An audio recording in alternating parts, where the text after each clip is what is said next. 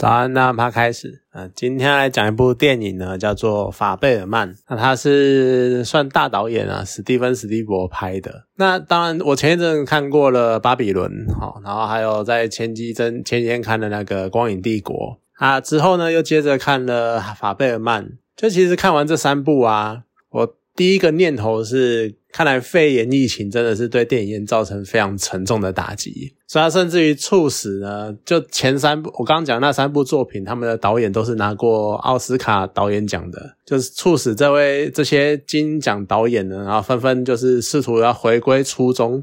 他们为什么会爱上电影，或者是为什么会喜欢电影？然后想要探讨电影的本质或者是意义，然后所以拍了这些片子这样子。那有别于《光影帝国》呢，它其实着重在电影院，然后这个地方，然后让观众借由电影，算是跨足一个有点类似虚幻跟现实交界的地方。然后另外一方面呢，《巴比伦》它呈现的呢是电影圈、电影业的那个花花世界，然后就是那些演员的处在那种很缤纷灿烂的世界，然后还有这些。所谓的电影圈里面那种什么高阶的经纪人啊，然后还有那些演员他们生活的那种酸甜苦辣。那跟其他两部片不一样的呢，是法贝尔曼呢，他在史蒂芬·史蒂伯这位导演呢，他列借由那种类似半自传的形式，他试图是去以导演跟制片的角度去描述创造一部电影他们需要的经历跟特质。那当然。呃，史蒂芬·史皮伯算是真的蛮有名的，像《侏罗纪公园》他拍的，然后还有就是《抢救雷恩大兵》，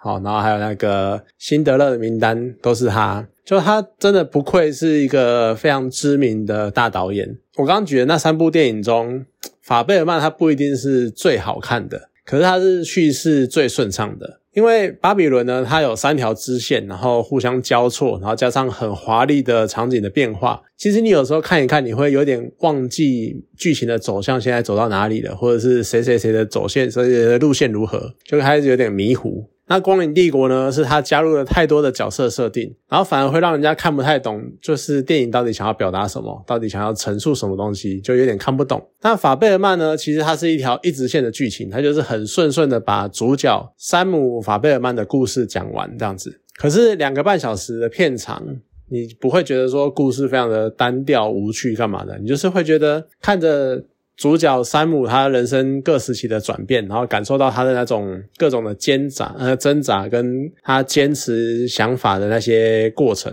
不过其实说实在，你看山姆在片中就是那种非常才华洋溢，然后闪闪发亮的那个样子。然后你再想到本片呢，诶，其实是一个半自传，所以你就会觉得呢，史蒂芬·史蒂伯好像有一点自恋的那种感觉。那前段其实，在山姆，他是从山姆小时候的开始开始讲，从他第一次去看电影这件事情开始讲起。那他在他第一次看电影的时候呢，有一幕是那个火车在荧幕上面，然后迎面冲撞而来，然后最后撞汽车，然后带来那种震撼的感觉，就是什么东西在乱飞这样子。所以呢，他回到家。刚好是那个犹太人的光明节，那其实就是一般西洋的那个圣诞节。然后他要了光明节的礼物，那当然观众可能会自以为聪明，觉得说，诶，他是在讲导演的故事，然后要刚看完电影，那他应该就是要摄影机了吧？结果没想到，哎，小山姆他呢要的是电动火车。其实想想也蛮正常的啦，因为你第一次看电影的小孩，你可能不太会想那么多，甚至于你可能不知道拍电影需要摄影机或者什么照相机之类有的没的，你应该不会联想到这些，所以你第一个直觉应该就是，哎，电动火车这样子，就是最。符合小朋友会想要的东西，这样子，只是呢，很正常的。然后就是看着小山姆拿到了电动火车，然后开始在那边玩。可是他就一直不断的重复电影中那个令他震撼的那一幕，就是一直互撞。所以呢，妈妈也看不下去，就是电动火车其实很贵。我小时候家里面有一套，那那一套组起来真的是非常的恐怖。那当然那是我爸爸的兴趣，跟我没有关系。反正那一套就是很贵，至少组完一套可能都要上千上万元。然后你一个小小的车头可能就要快一一千块之类的，那还是我小时候的时候事情。所以说电动火车真是非常的贵，那妈妈当然看不下去啊，你一直拿很贵的玩具在那边互撞。所以呢，妈妈就建议他，哎，你可以拿摄影机拍下来，那这样你就可以重复的观看了。那这一段呢，其实会让我印象深刻的原因，是因为它也跟之前的巴比伦，还有跟光影帝国一样，他们都在电影里面呢，借由一些桥段或一些。台词或一些场景对话，去有意无意的强调就是电影的永恒，或电影的可重复性，然后可一直不断的播放的那个样子。所以这一段呢，其实算是令我印象蛮深刻的。那当然有提到山姆的妈妈嘛，那也提到，那其实还有一个很重要的是山姆的爸爸。那他们两个其实扮演了非常重要的角色，因为他的爸爸是电子工程师，然后看起来好像是蛮厉害的啦。片冲至少他好像是类似发明了什么真空管还什么有的没的，就讲的好像很厉害。那当然我没有去看真正的史实或什么的，就是呃，应该说他爸好像是类似或者是知道了什么电晶体之类吧。这种电子类我搞不太懂。总之呢，就是爸爸好像创造了什么东西，然后可以让商用电脑变得非常的快速，所以是算很强的电子工程师。然后妈妈呢是一个算钢琴家，因为他会去一些表演什么的，而且他弹的也是相当的不错。那所以你刚好就是两个蛮不一样的状，蛮不一样的人。就一个呢，是身为钢琴家的妈妈，算是带给山姆一种类似创造艺术需要的那种感性感知能力。然后呢，身为电子工程师的爸爸呢，就是带给他比较理性的那一面，就像是可能身为导演或是制片这种这类需要那种片场指挥的那种指挥者。他们需要那种很理性分析呀，然后很能能够了解说当下要干嘛，然后条理分明的那种样子，然后要能够掌控全局这种能力。那当然，我是不知道，也没有想要深入探究说他是不是有什么性别刻板印象，但是有的没的。但是不可否认，就是他父母呢，刚好带给他两种。蛮极端的特质，但是又刚好是可能身为一个身为一个导演或者一个艺术创作者所需要的能力跟要掌握的那个设定这样子。那当然，呃，父母的角色设定啊，再加上第三者就是妈妈跟爸爸的死党外遇，然后甚至搞到最后呢，爸妈离婚，然后妈妈跑去跟爸爸的最好的朋友在一起，就类似 NTR 的这种剧情走向，会一直让我联想到。我们平常常拿来开玩笑的那种竹科理工的那种绿帽宅，而且再加上爸爸的角色，他真的是他可能不只是好人卡那么简单，他可能是一个好人的那个牌楼之类的，就是他的憨直，然后单纯到我快看不下去了，就是。妈妈跟好朋友明明就已经算是很莫名其妙，旁边人都看得出来他们可能不太正常、不太对劲了。甚至于要搬家，妈妈还要为了就是离开爸爸的好朋友而在那边哭闹，然后要爸爸一定要带他去干嘛的，就是这些非常莫名其妙、非常突兀的状态。但是爸爸都还是无怨无悔的，或是好像什么都不知道的去。继续着跟妈妈或者答应妈妈的要求之类的，就我觉得说爸爸真的是已经他根本背后有圣光，你知道吗？可是所以就是那两个人吵来吵去，然后再加上第三者，然后再加上那个三个妹妹，好像一家子吵来吵去。可是这这种剧情安排会稍微有一点狗血，但是这样的狗血的那个剧情呢，反而去衬托出山姆有一点类似几乎是冷血的那一种。旁观者的样貌，就他是冷冷的看着这旁边，在旁边看着这一切发生这样子，然后去记录或去看出他想要拍的有有类似戏剧性效果的感觉。就接下来你就会看到，呃，像山姆他从开始接触摄影之后呢。其实就有一点变得好像超脱于人群之外的那种样子，甚至于呢，他就是顾着想要，哎，我接下来想要拍什么片，然后开始在构思那部片，然后要找谁谁谁，然后来拍片，然后来演戏，干嘛干嘛的。那因为他沉浸在自己想做的作品，所以甚至于当他爸爸呢。因为妈妈不高兴，所以想要请山姆帮家族旅游剪一段精华影片的时候呢，但山姆却是那种爱拍不拍的。其实我相信很多人都经历过这种状况了，就是你老爸老妈叫你要干嘛的时候，但是你觉得你要做什么事情，所以你不想做，就算是都是那个样子，有点类似超脱于这个家庭之外的那种感觉，或者甚至于是当他的父母，他们都已经吵到决定要离婚了，然后这么大的事情，但是山姆在那个当下，楼下已经吵得不可开交了。但是他呢，却在楼上继续剪他的那个全校的毕业影片，就是好像楼下的事情，什么事情都不干他的事一样啊。包括他妹妹上来质问他，他都觉得说啊，我不能怎样，那我继续做我的事情啊。甚至于他还对他妹说，呃，你可以来帮我看一下。就到了最后，几乎是那种最后的最后，他都还要执着在他的作品上那种感觉。然后甚至于呢，那一个曾经霸凌他的那个校园风云人物，可是在他。剪的毕业影片里面，他把那个角色，他把那个风云人物呢塑造的好像那种英雄，好像那种全校的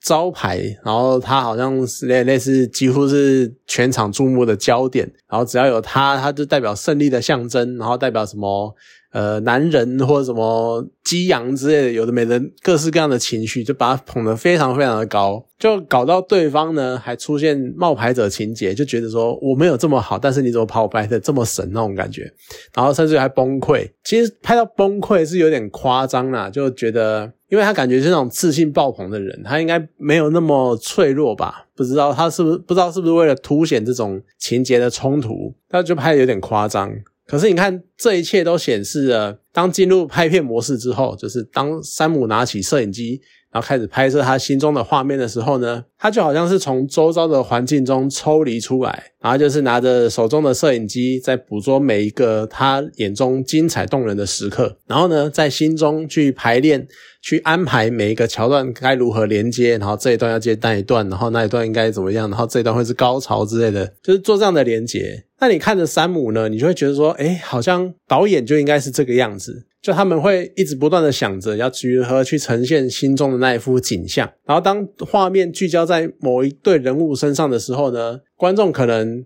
或旁边的人可能会聚焦在那一对人身上，但是你导演呢，你就要能也能够有那个余力去注意到背景。哦，其他的人事物的变化，然后去掌握整个画面的协调性，然后不要到时候被人家注意到什么小缺陷，然后会有什么出戏的状况。然后呢，拍摄的时候呢，他就会忘掉一切俗事，然后拍掉你忘掉一些不愉快，然后忘掉什么，甚至于现实状况可能是你老婆在家等你，但是你还是要继续拍片，或者是你的经费不够了，但是你还要把这一段拍完那种感觉，就是你会忘掉这一切，你只专注在把眼前这一刻。然后塑造成作品的高潮，或者是捕捉这一刻最完美的时刻。然后或者呢，是还有一幕是很有趣的，是他在拍一个类似战争片的时候，但是因为那个演员他不知道怎么演，然后所以他会去，山姆还会去用言语诱导他，然后让他引导他把他心中的那种情绪，在那个当下会有的反应什么的全部勾起来，然后让那个导演照着他要的方式把那个角色的灵魂演出来，甚至于呢。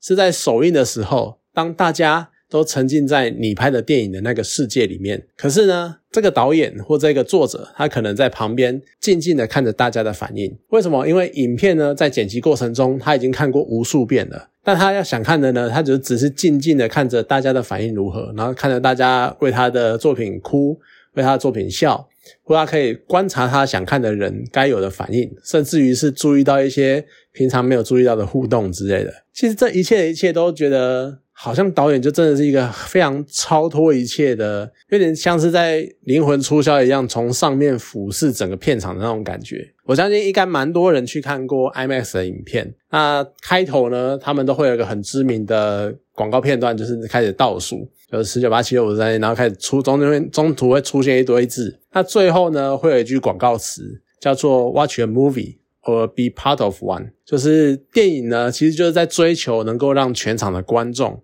去沉浸在电影的世界里面，所以电影院呢他们才会全黑，然后画面就是要足够大。然后你甚至于最好的位置呢，就是你的视野里面最好都只有电脑呃电影的荧幕，然后你耳中听的是环绕的音响，就好像你置身在那一个电影的世界里面一样。就是电影追求是那种沉浸感，是让你能够在那个环境里面，好像你生活在电影世界里面那种感觉。但是所有的这一切效果呢，却都是由一个最超脱这一切的人去编织、去塑造出来。我觉得这样的反差其实真的是非常的有趣。那当然，片中你也看得到很多那个山姆在剪辑影片的过程，就是电影拍摄的过程中，一定会有非常大量的那个影像的素材。就你可能呃，其电影剪出来是两个小时，但是他们可能拍了一个月、两个月，然后有非常不知道几 TB、几多多几千 TB 之类的作品的素材，然后你要如何把这些素材串接成一个完整的作品，其实就考验导演跟剪辑师的能力。尤其是那种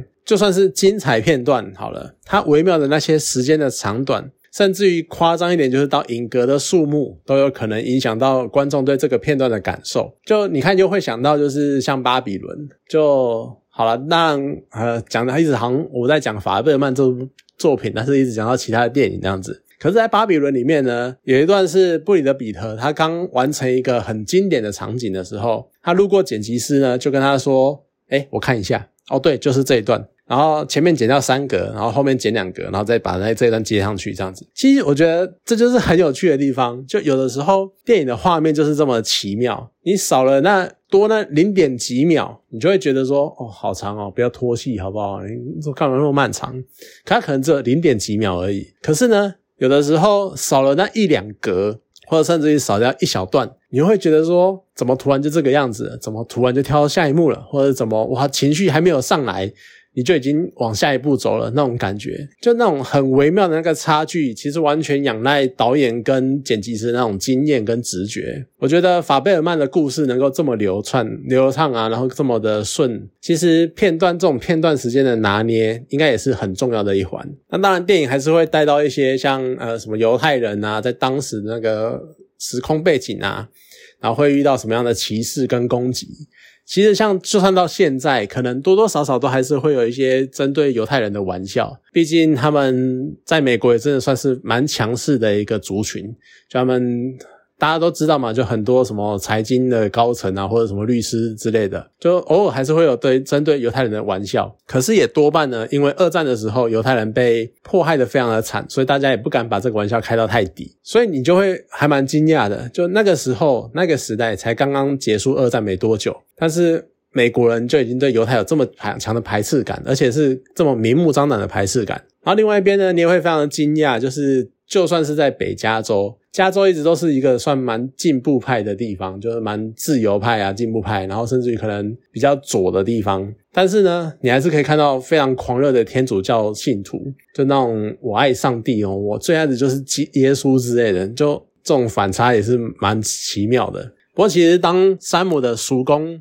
在电影中出场的时候呢，我还是会笑出来，因为山姆的叔公呢是这位演员叫做裘德·赫西，我对他印象最深的呢，就是他在很多年前的一部电影叫做《ID Four 星际终结者》的片中，他演那个就是科学家的爸爸，然后科学家呢跟太空呃跟太空人呢，他们应该某个空军，然后要去打外星人的时候呢。爸爸就戴了那个犹太人的招牌小帽子，然后带着大家祈祷。就是那个是一个我对犹太人、犹太教这个信念、这个宗教的一个很深、很早期的一个印象。所以那个形象真的太强烈了。所以一讲到犹太人，我真的就很容易就会联想到他。好，像最后呢？山姆终于哦，他终于经过一番努力之后，他可以进入梦寐以求的好莱坞的世界。然后甚至于呢，他还可以跟所谓的传奇导演，就是他讲的嘛，史上片中讲的是史上最伟大的导演，然后见上一面。虽然说呢，我实在不知道他是谁，